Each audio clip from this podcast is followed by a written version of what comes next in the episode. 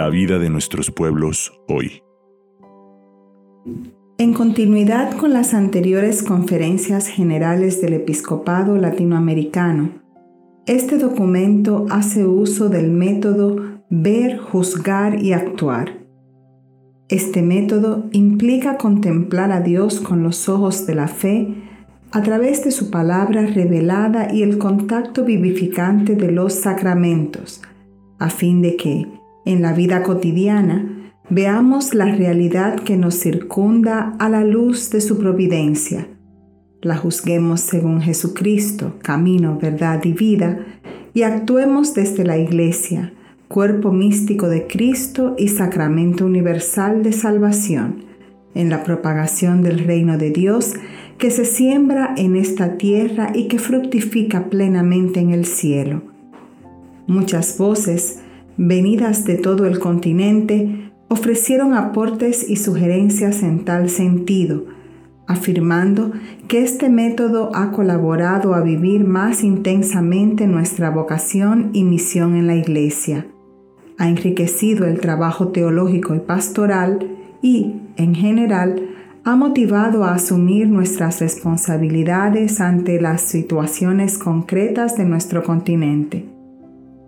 Este método nos permite articular de modo sistemático la perspectiva creyente de ver la realidad, la asunción de criterios que provienen de la fe y de la razón para su discernimiento y valoración con sentido crítico y, en consecuencia, la proyección del actuar como discípulos misioneros de Jesucristo, la adhesión creyente, gozosa y confiada en Dios Padre, Hijo y Espíritu Santo, y la inserción eclesial son presupuestos indispensables que garantizan la eficacia de este método.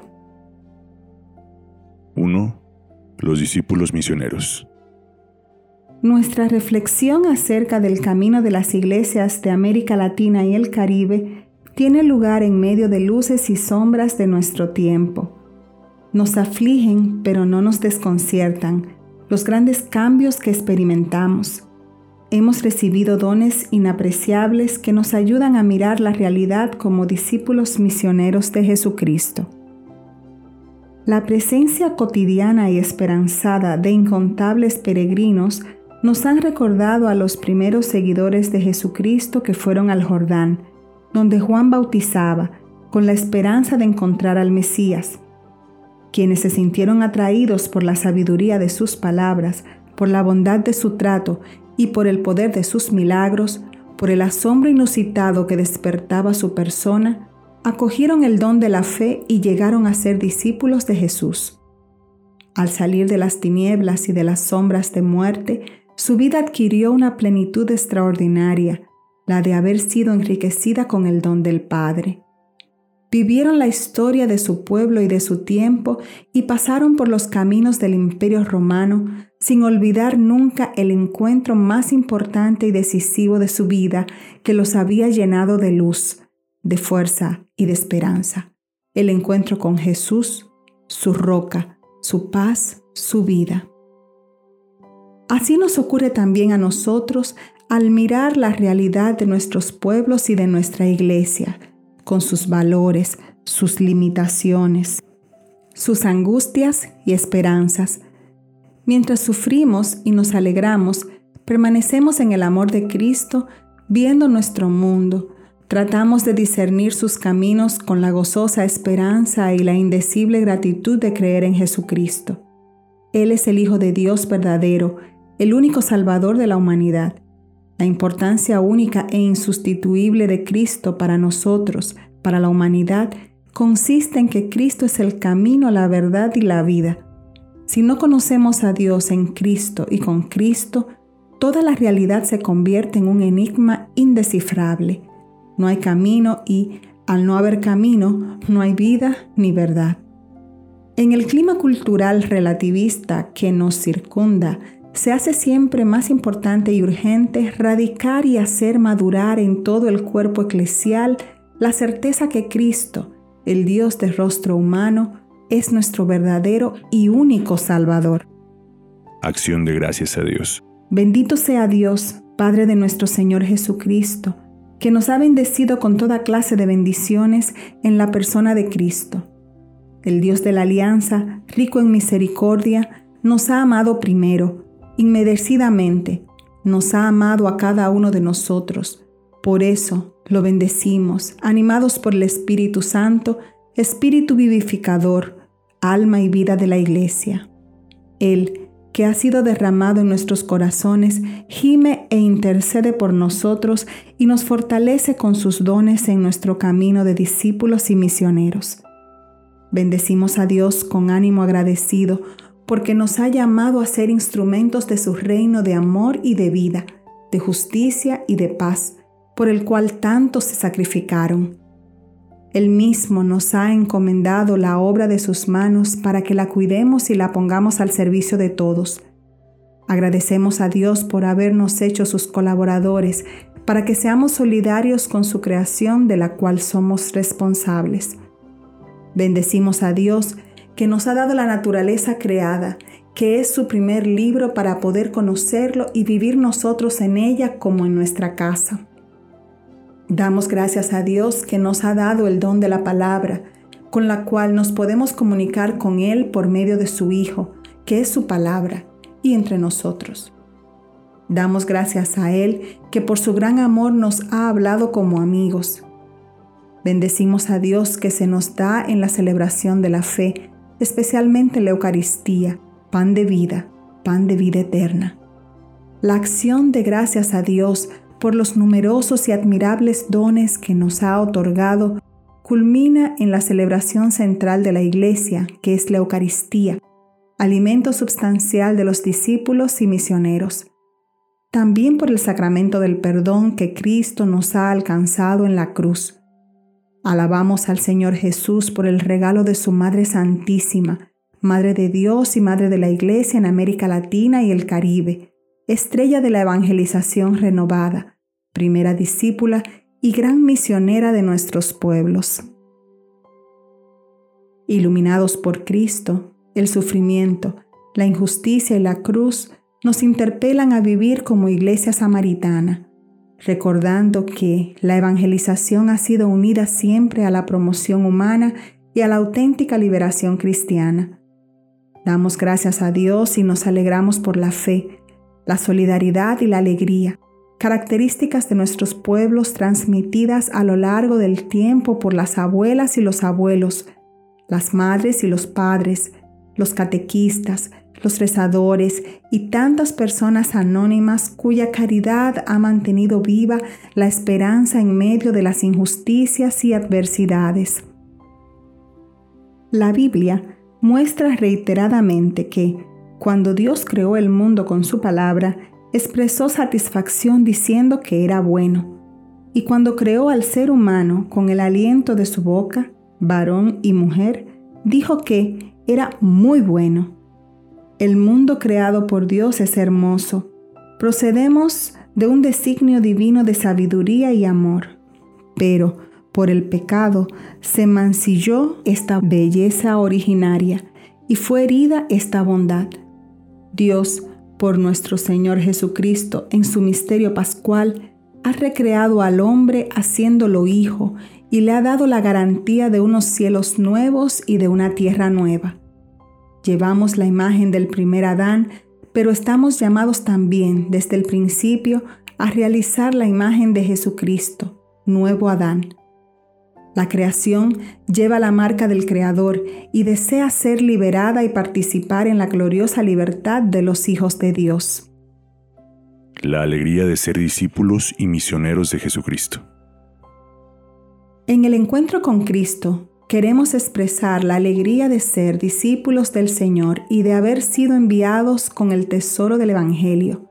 Ser cristiano no es una carga, sino un don Dios Padre nos ha bendecido en Jesucristo su Hijo Salvador del mundo.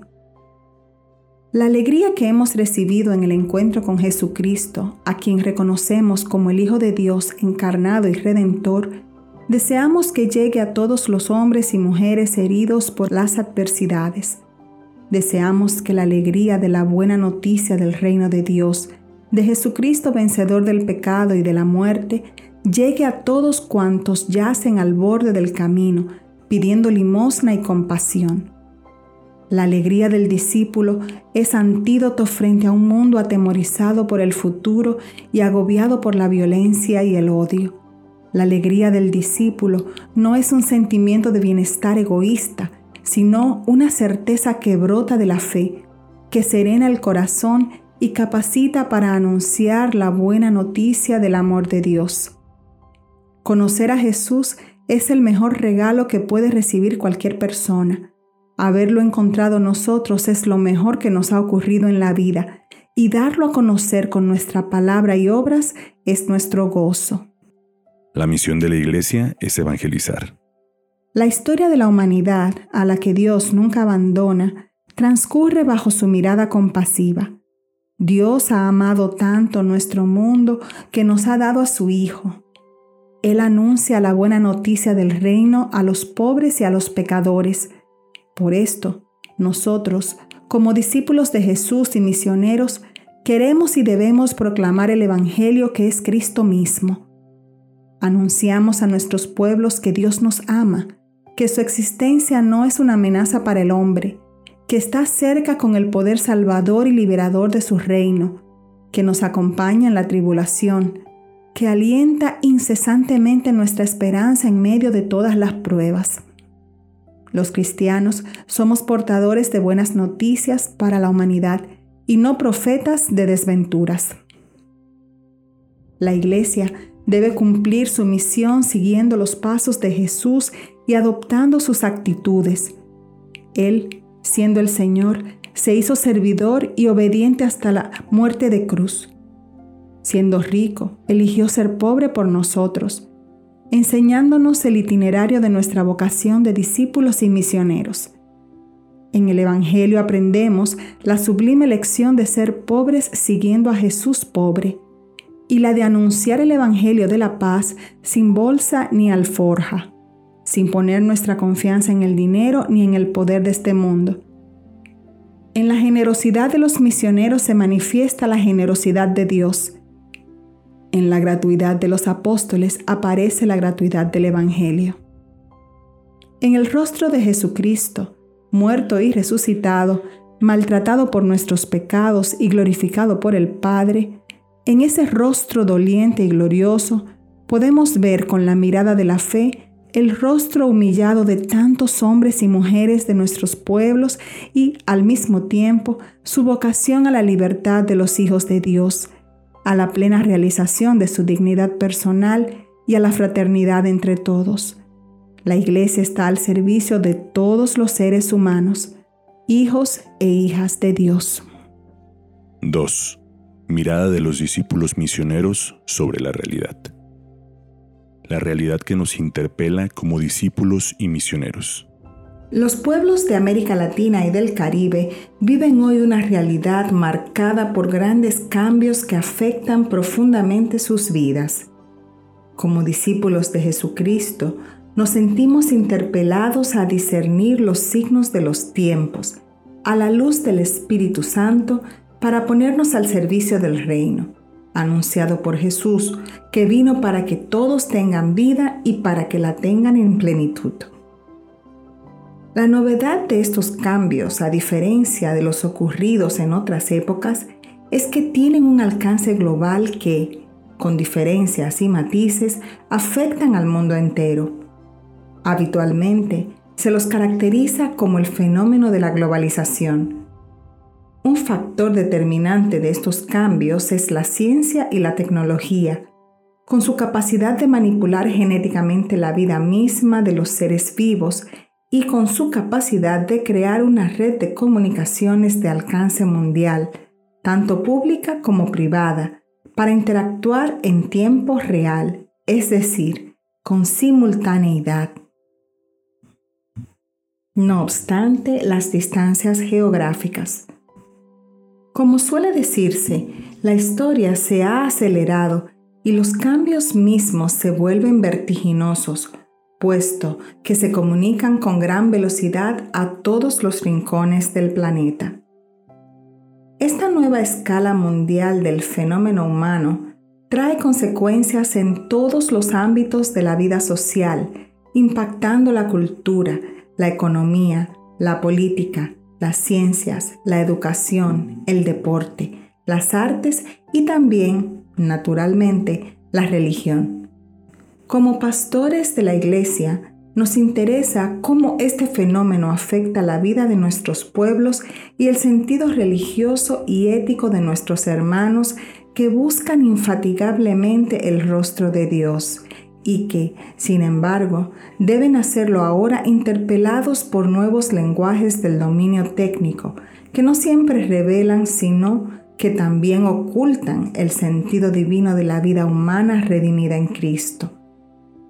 Sin una percepción clara del misterio de Dios, se vuelve opaco el designio amoroso y paternal de una vida digna para todos los seres humanos. En este nuevo contexto social, la realidad se ha vuelto para el ser humano cada vez más opaca y compleja. Esto quiere decir que cualquier persona individual necesita siempre más información si quiere ejercer sobre la realidad el señorío a que por vocación está llamada. Esto nos ha enseñado a mirar la realidad con más humildad, sabiendo que ella es más grande y compleja que las simplificaciones con que solíamos verla en un pasado aún no demasiado lejano y que en muchos casos introdujeron conflictos en la sociedad, dejando muchas heridas que aún no logran cicatrizar. También se ha hecho difícil percibir la unidad de todos los fragmentos dispersos que resultan de la información que recolectamos. Es frecuente que algunos quieran mirar la realidad unilateralmente desde la información económica, otros desde la información política o científica, otros desde el entretenimiento y el espectáculo sin embargo, ninguno de estos criterios parciales logra proponernos un significado coherente para todo lo que existe. Cuando las personas perciben esta fragmentación y limitación, suelen sentirse frustradas, ansiosas, angustiadas. La realidad social resulta demasiado grande para una conciencia que, teniendo en cuenta su falta de saber e información, fácilmente se cree insignificante, sin injerencia alguna en los acontecimientos, aun cuando sume su voz a otras voces que buscan ayudarse recíprocamente. Esta es la razón por la cual muchos estudiosos de nuestra época han sostenido que la realidad ha traído aparejada una crisis de sentido ellos no se refieren a los múltiples sentidos parciales que cada uno puede encontrar en las acciones cotidianas que realiza, sino al sentido que da unidad a todo lo que existe y nos sucede en la experiencia, y que los creyentes llamamos el sentido religioso. Habitualmente, este sentido se pone a nuestra disposición a través de nuestras tradiciones culturales que representan la hipótesis de realidad con la que cada ser humano puede mirar el mundo en que vive. Conocemos en nuestra cultura latinoamericana y caribeña el papel tan noble y orientador que ha jugado la religiosidad popular, especialmente la devoción mariana, que ha contribuido a hacernos más conscientes de nuestra común condición de hijos de Dios y de nuestra común dignidad ante sus ojos no obstante las diferencias sociales, étnicas o de cualquier otro tipo. Sin embargo, debemos admitir que esta preciosa tradición comienza a erosionarse.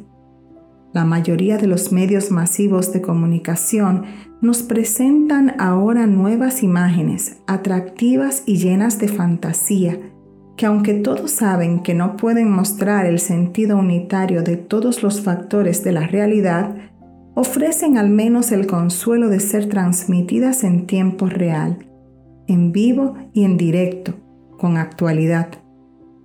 Lejos de llenar el vacío que en nuestra conciencia se produce por la falta de un sentido unitario de la vida, en muchas ocasiones la información transmitida por los medios solo nos distrae. La falta de información solo se subsana con más información, retroalimentando la ansiedad de quien percibe que está en un mundo opaco y que no comprende. Este fenómeno explica, tal vez, uno de los hechos más desconcertantes y novedosos que vivimos en el presente Nuestras tradiciones culturales ya no se transmiten de una generación a otra con la misma fluidez que en el pasado. Ello afecta incluso a ese núcleo más profundo de cada cultura, constituido por la experiencia religiosa que resulta ahora igualmente difícil de transmitir a través de la educación y de la belleza de las expresiones culturales alcanzando aún la misma familia que, como lugar del diálogo y de la solidaridad intergeneracional, había sido uno de los vehículos más importantes de la transmisión de la fe. Los medios de comunicación han invadido todos los espacios y todas las conversaciones, introduciéndose también en la intimidad del hogar.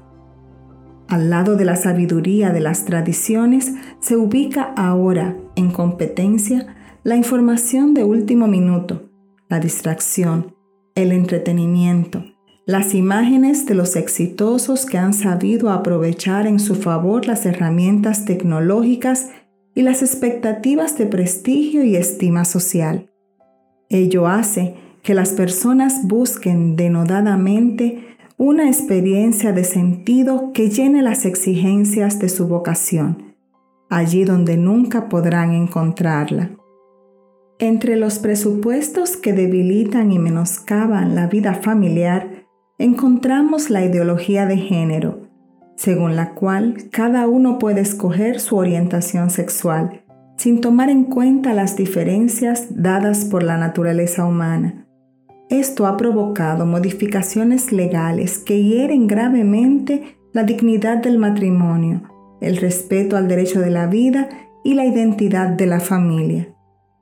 Por ello, los cristianos necesitamos recomenzar desde Cristo, desde la contemplación de quien nos ha revelado en su misterio la plenitud del cumplimiento de la vocación humana y de su sentido. Necesitamos hacernos discípulos dóciles, para aprender de Él en su seguimiento, la dignidad y plenitud de la vida. Y necesitamos al mismo tiempo que nos consuma el celo misionero para llevar al corazón de la cultura de nuestro tiempo aquel sentido unitario y completo de la vida humana que ni la ciencia, ni la política, ni la economía, ni los medios de comunicación podrán proporcionarle. En Cristo, palabra, sabiduría de Dios, la cultura puede volver a encontrar su centro y su profundidad, desde donde se puede mirar la realidad en el conjunto de todos sus factores, discerniéndolos a la luz del Evangelio y dando a cada uno su sitio y su dimensión adecuada. Como nos dijo el Papa en su discurso inaugural, Solo quien reconoce a Dios conoce la realidad y puede responder a ella de modo adecuado y realmente humano. La sociedad, que coordina sus actividades solo mediante múltiples informaciones, cree que puede operar de hecho como si Dios no existiese. Pero la eficacia de los procedimientos lograda mediante la información, aun con las tecnologías más desarrolladas, no logra satisfacer el anhelo de dignidad inscrito en lo más profundo de la vocación humana. Por ello, no basta suponer que la mera diversidad de puntos de vista, de opciones y, finalmente, de informaciones que suele recibir el nombre de pluri o multiculturalidad, resolverá la ausencia de un significado unitario para todo lo que existe. La persona humana es, en su misma esencia, aquel lugar de la naturaleza donde converge la variedad de los significados en una única vocación de sentido. A las personas no les asusta la diversidad. Lo que les asusta más bien es no lograr reunir el conjunto de todos estos significados de la realidad en una comprensión unitaria que le permita ejercer su libertad con discernimiento y responsabilidad. La persona busca siempre la verdad de su ser, puesto que es esta verdad la que ilumina la realidad de tal modo que pueda desenvolverse en ella con libertad y alegría, con gozo y esperanza.